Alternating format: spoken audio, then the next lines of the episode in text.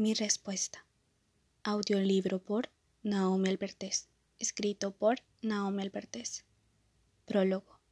Esta historia está dedicada al amor.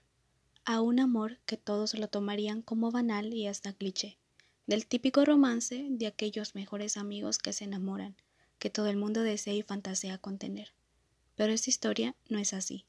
Esta historia habla del miedo de perder a alguien y una sensación indescriptible está dedicado al miedo de no perder una amistad, a una aventura que nunca pensé que llegaría a suceder y que ahora está comenzando. Dedicada a esa yo del pasado, que tenía miedo de expresar lo que realmente sentía con el simple hecho de complacer a los demás y no complacerse a sí misma.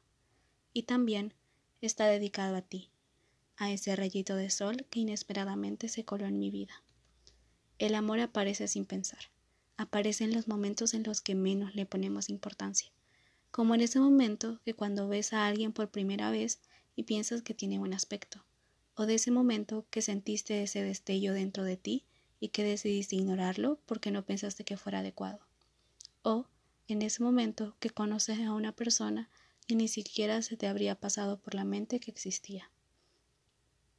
Desearía volver ese momento crucial, y decirle a mi yo del pasado que no tiene que tener miedo de amar y que si las amistades son verdaderas no te harán daño y te apoyarán sin importar qué.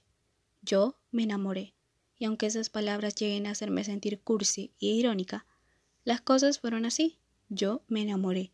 Es el simple hecho, un hecho verdadero y fuerte que les deseo a todos experimentar.